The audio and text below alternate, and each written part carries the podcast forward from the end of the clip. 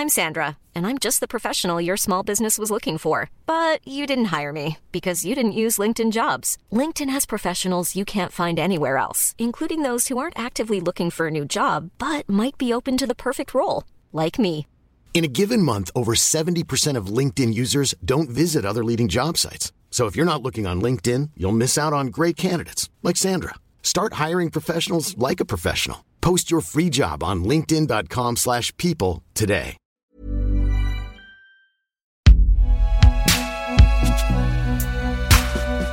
Un podcast Binge Audio.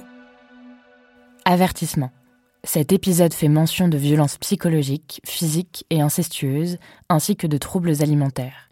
Veillez à vous retrouver dans de bonnes conditions pour l'écouter. C'est très délicat d'aborder le problème de l'inceste, mais il est de notre devoir de vous en parler car le phénomène n'est pas isolé en France. Il y aurait 6 700 000 victimes en France, c'est-à-dire un Français sur 10.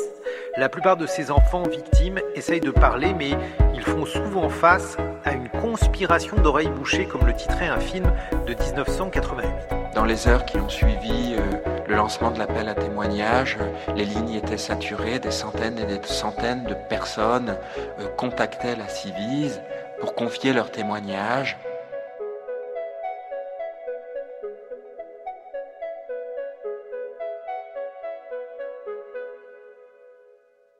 Je suis né à Lyon, j'ai grandi à Villeurbanne. Mes parents, du coup, euh, sont euh, d'origine algérienne. Voilà, ils sont venus après l'ouverture des ports de l'immigration. J'ai euh, un grand frère et deux grandes sœurs. Ma mère, ça a été. En fait, elle m'apportait de l'amour, de la force, de la confiance. En fait, elle avait confiance en moi, mais de façon. euh, Franchement, c'était mon ange gardien. En plus, moi, j'ai une chance énorme, c'est que ma mère, en fait, a été au foyer. C'est vraiment euh, une mère qui, qui a su être à l'écoute, qui a su être humaine, qui a su m'apporter de l'amour, qui a su m'éduquer pour mon épanouissement, en fait.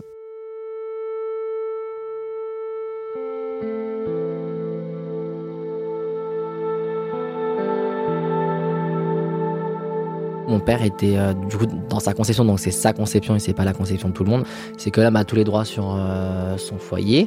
Et euh, moi, c'est vrai que j'ai aussi été victime de violences tant psychologiques que physiques. Où en fait, il m'expliquait que très tôt, en fait, en fait, il voulait un fils et pas deux, donc j'étais le deuxième, donc il ne voulait pas. Il a été assez franc avec moi en me disant qu'il ne voulait pas et qu'il aurait aimé que je ne sois pas là et que je sois écrasé par un taxi ou mort.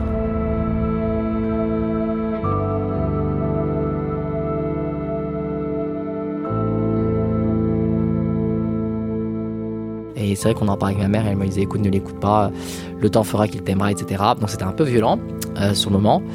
Euh, et c'est vrai que voilà, en fait, il m'insultait euh, souvent. Euh, quand le soir il rentrait, ben, il me demandait après le dîner de rentrer directement dans ma chambre parce qu'il voulait pas me voir dans le salon. Donc lui regardait la télé avec mes frères et sœurs et moi j'étais dans ma, du coup, dans ma chambre. Et, et c'est vrai que voilà, pour, enfin, oui, pour un nom, pour des bruits, et ben, voilà, il y avait pas mal d'agressions physiques. Je me souviens, euh, un jour, il m'avait jeté violemment contre le fauteuil. Et j'avais super mal au dos. On est allé voir le, médecin. Et c'est vrai que le médecin, voilà, a vu la, a situation et, euh, et du coup a, a alerté ma mère en disant qu'il faut vraiment faire attention parce que, voilà, parce que du coup c'est dangereux et que ça peut être, euh, en fait, en fait, ça peut coûter une vie quoi sur du long terme.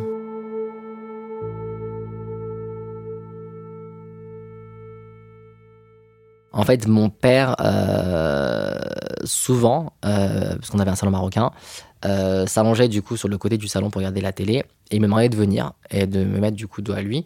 Et euh, du coup, bah, il passait ses mains en dessous de, mon short ou de mon pantalon pour justement me toucher le pénis ou voir me masturber quoi. Et je me doutais bien que, enfin, je me doutais bien.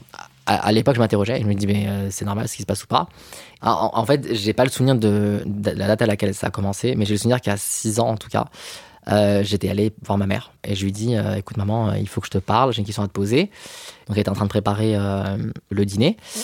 Et donc je lui dis qu'il faut que je lui parle. Elle me dit écoute, je suis pressé, j'ai pas trop le temps. Et donc j'insiste. Et là, c'est là où je lui dis écoute, voilà maman, papa me touche le pénis. Et là, donc je vois du coup qu'elle se retourne un peu dérangée et gênée par euh, voilà par les mots qu'elle vient d'entendre. Et en fait, elle remet du coup son aile de côté. Et je vois qu'il y a une larme. Et elle me dit non mais c'est qu'un jeu en fait.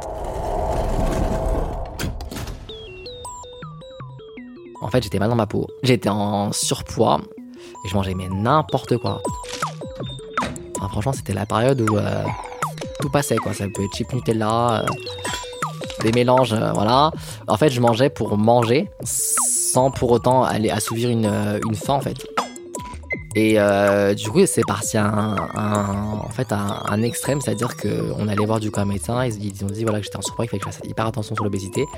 Et mais voilà, en tout cas, la nourriture, c'était vraiment pour moi une, addiction de dire ben voilà, mange, de toute façon, tu, voilà, ça te peut que faire plaisir et t'oublies d'autres choses quoi.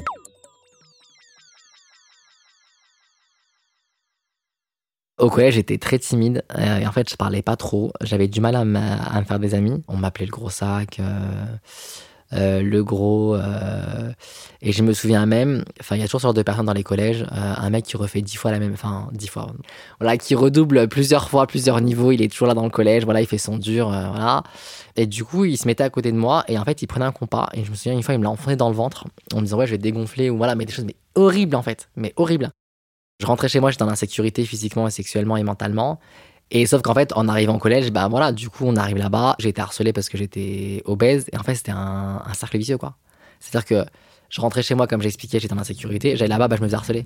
Et en fait, il n'y avait pas de. En fait, il n'y avait pas d'entre-deux. Donc, du coup, bah, effectivement, voilà, je me dis, mais il faut en finir, quoi.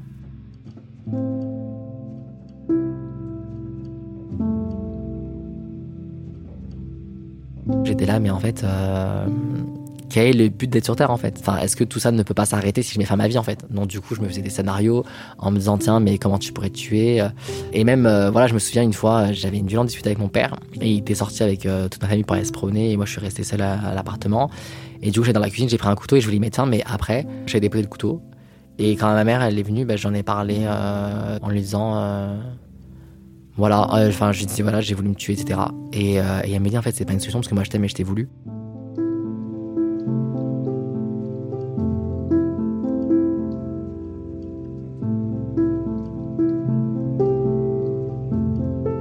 A un mal qui me ronge et je sais pas si, euh, si en fait euh, ce mal-être m'emportera avec ou si je resterai en vie en fait. Euh, mais c'est vrai que d'avoir dans, sa vie un peu d'inceste, un peu d'harcèlement, un peu de violence psychologique, physique, et ben en fait, on se sent pas mal exposé à, en fait, à la souffrance.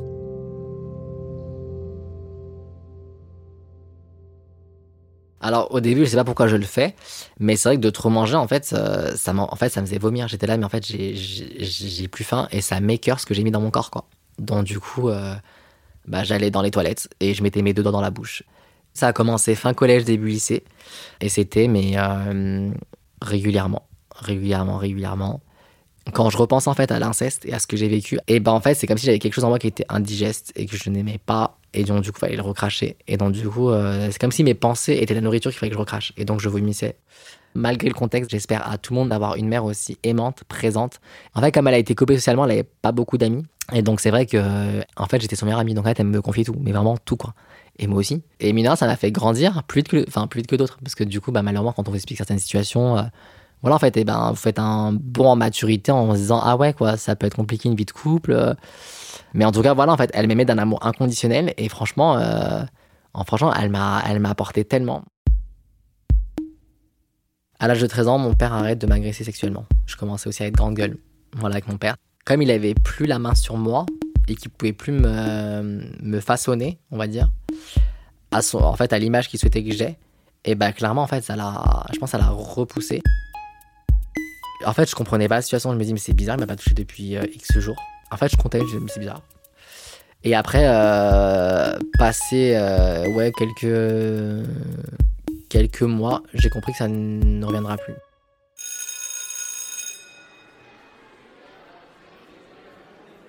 Au lycée, il y a le bac, donc je me suis dit, donc déjà, je suis en train d'étudier. Euh, donc j'ai pas besoin en plus de rentrer chez moi et qui est en fait euh, du mélodrame quoi. Franchement je m'enfermais beaucoup dans ma chambre. Une fois que je dînais ou des fois je dînais pas, en fait j'allais dans ma chambre et je m'enfermais. Du coup bah, je bossais mes cours, je lisais, ouais de lire des livres que j'avais choisis. Et bah en fait c'était c'est comme si je voyageais, j'étais ailleurs.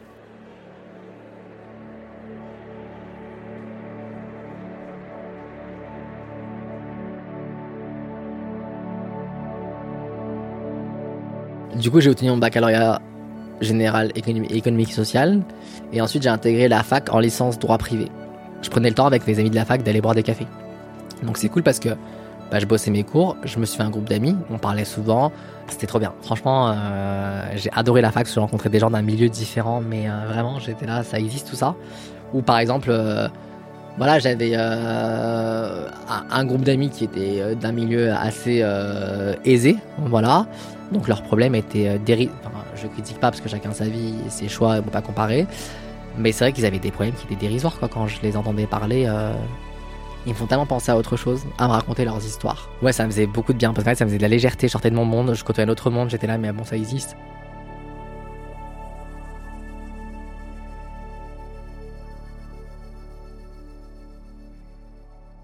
Un soir, il neigeait. C'était en janvier euh, 2010 et du coup, en rentrant chez moi euh, avec euh, mes baskets enneigées, euh, et bah forcément la neige dans l'appartement, ça fond quoi. Donc il y avait une petite flaque d'eau. Et mon père, en fait, au lieu du coup bah, de me dire euh, bah, nettoie la flaque d'eau, il a jeté mes converses par la fenêtre. Donc dehors en fait. Donc je dit bah va les chercher. Il m'a dit non. J'ai pris ses baskets et j'ai la fenêtre et j'ai dit bah toi aussi, tes baskets dehors. Il m'a sauté dessus, il m'a étranglé. Et en fait, je l'ai repoussé. Et en fait, en le repoussant, du coup, j'ai dit tu te calmes. Donc il m'a étranglé plus fort et du coup, bah, j'ai, mis mon pied derrière son pied pour le faire tomber. Et je lui ai dit bah en tout cas, donc du coup, il est tombé par terre. Mes sœurs sont venues euh, avec euh, ma mère et mon frère pour nous, euh, pour nous du coup séparer. Et là, il m'a dit bah du coup, tu prends la porte. Et voilà, et du coup, depuis ce moment-là, en fait, euh, j'ai appelé un ex pour, euh, pour vivre chez lui. Et je dis, voilà, je suis grave en galère. Et du coup, bah, j'ai vécu chez lui le temps derrière euh, bah, de finir mon semestre, donc juste un semestre. En fait, je me sentais psy- psychologiquement faible, fragile, instable aussi. Et, et franchement, j'étais à la lie. Mais je pense j'étais tellement faible que j'aurais pu me tuer, quoi. Vraiment, j'étais tellement faible. En fait, je me suis dit, mais t'as pas de famille. Mais vraiment, mais mentalement, j'étais dans un état mais d'une errance psychologique. Oh, mon Dieu, quoi. Franchement, j'allais à la fac. J'allais faire du travail, je rentrais chez moi et j'essayais de pas donc, de penser à rien parce que la moindre pensée elle était négative. Et c'était vraiment euh, du euh, ouais genre un suicide psychologique quoi, de se dire bah tu penses pas trop parce que euh, ça va être compliqué quoi.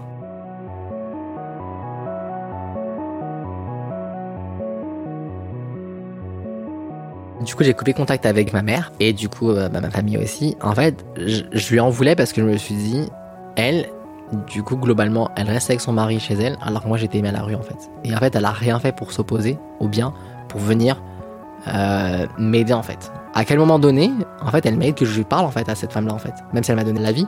Ah, c'était très compliqué. Franchement, euh, c'était très compliqué. Et bah, ça me détruisait en fait, parce que on se prive d'un pilier. Euh, ouais, bah, tu comptes que sur toi. et voilà, j'en suis arrivé à un point où j'ai en fait où je faisais confiance en personne en fait. C'est à dire que je fermais les volets j'avais peur que mon père passe. Et en fait et je m'étais dit euh, il est en fait il était tellement dangereux que euh, ouais que j'avais peur pour moi en fait. C'est que je psychotais à me rendre euh, mais en fait à me rendre euh, psychologiquement euh, instable en fait. Mais vraiment j'ai je dormais pas sur mes deux oreilles toujours sur qui vive qu'est-ce qui se passe c'est qui nan, nan. donc euh, ouais c'était complexe cette euh, période. Mais hors de question d'aller voir un psy dans ma culture familiale. Aller voir un psy, c'est souvent être fou, euh, voilà, c'est être faible. Et je voulais pas prêter le flambeau à ça, quoi. J'étais là, euh, je suis pas faible, je suis pas fou, donc j'ai pas envie. Et mes priorités, c'était voilà, c'était clairement mes études, euh, faire rentrer de l'argent pour pouvoir vivre, clairement. Donc je faisais les ménages, la plonge. tu dois assumer tes besoins, tu dois construire ta sécurité plus tard. Donc vas-y, quoi. J'écoutais quand même beaucoup de musique, donc Diams notamment. C'était des musiques qui motivaient. Et Diams, mais en fait, c'était euh, c'était salvateur parce qu'en fait, je, je l'écoutais et en fait, elle disait que ouais, qu'elle avait des pensées suicidaires, mais qu'elle était quand même, elle a trouvé la paix au fond d'elle-même. Et je trouvais ça tellement puissant. Après, c'était triste, hein, mais j'ai trouvé ça tellement puissant que voilà, qu'on puisse en parler.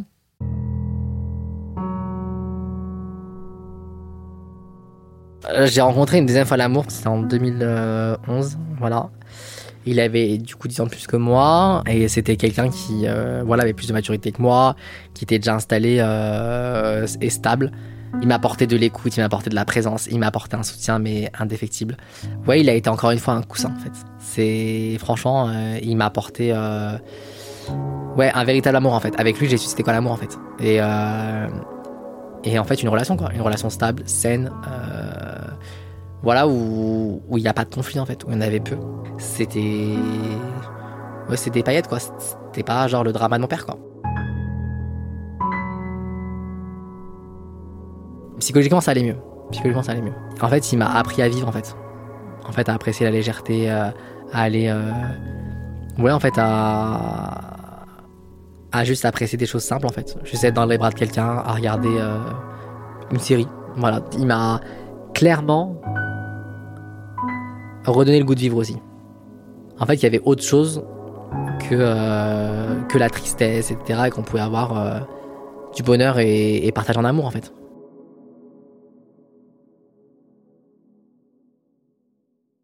je reprends contact avec ma famille. Du coup, ça s'est fait rapidement, donc ma mère a sauté job, bien évidemment. Et, euh, et du coup, on s'est revus plus régulièrement, psychologiquement, franchement, sincèrement. Euh, enfin, en tout cas, me concernant, je sais que je vais vriller si je parle pas au moins avec ma mère. Et donc, du coup, bah, en fait, ça m'a. Ouais, du coup, ça m'a renoué avec euh, un semblant de famille. Et c'est comme si ça me remettait dans la normalité d'avoir une mère, en fait, présente, avec qui je peux parler, échanger.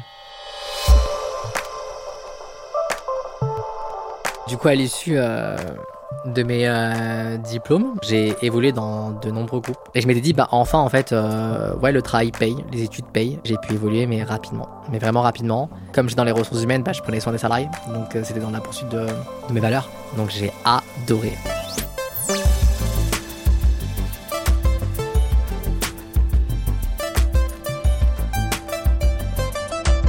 Franchement, j'ai pris plaisir à, rencontrer beaucoup de personnes, euh, écouter leur parcours de vie, les aider à grandir professionnellement, les, développer, euh, accompagner une direction. Et en fait, je trouve ça tellement noble de voilà que la direction vienne vous demander conseil. En fait, clairement, j'étais épanoui à tous les niveaux. Et en fait, ça venait compenser, euh, ça venait compenser plein de choses. En fait, ça venait compenser le fait que j'étais pas choisi, qu'on m'a mis à la rue.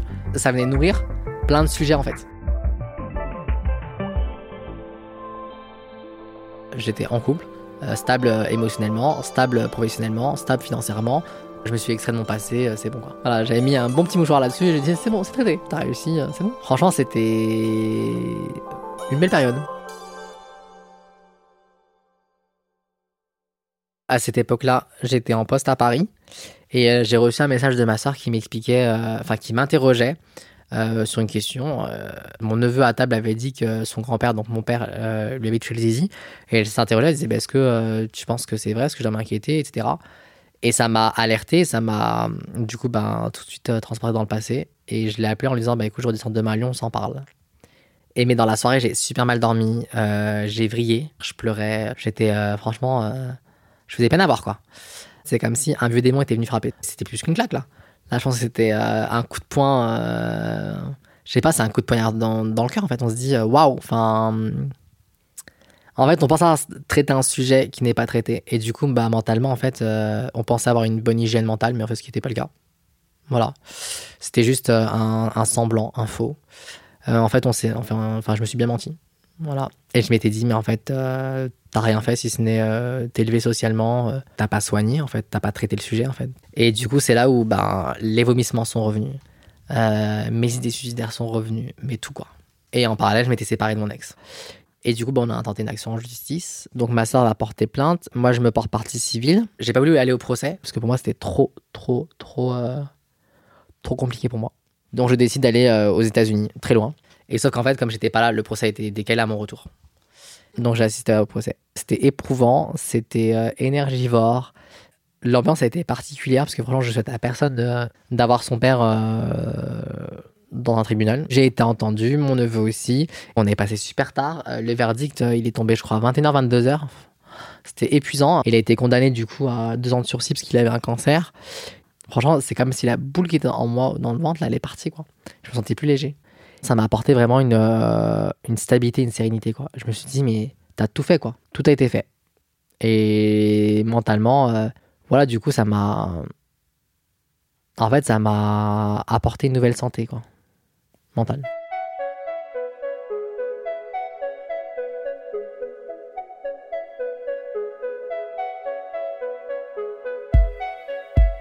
Et donc, du coup, bah, c'était une fin heureuse. Voilà, la dernière image du film, c'est bah, le procès à la condamnation tout ce qui était euh, indigeste a été traité. L'inceste, tout ça en fait, ça a été traité.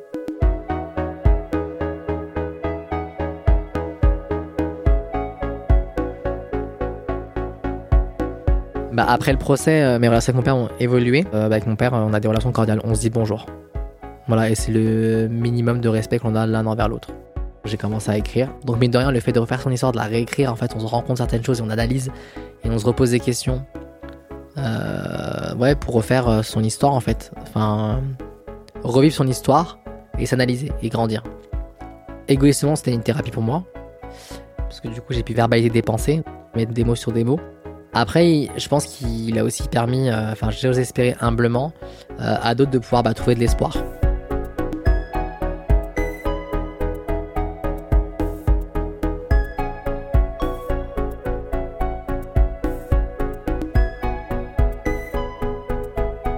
Après la pluie est un podcast de Binge Audio. Entretien mené, enregistré et monté par Sarah Amni. Réalisation Paul Berthiaud. Production Naomi Titi.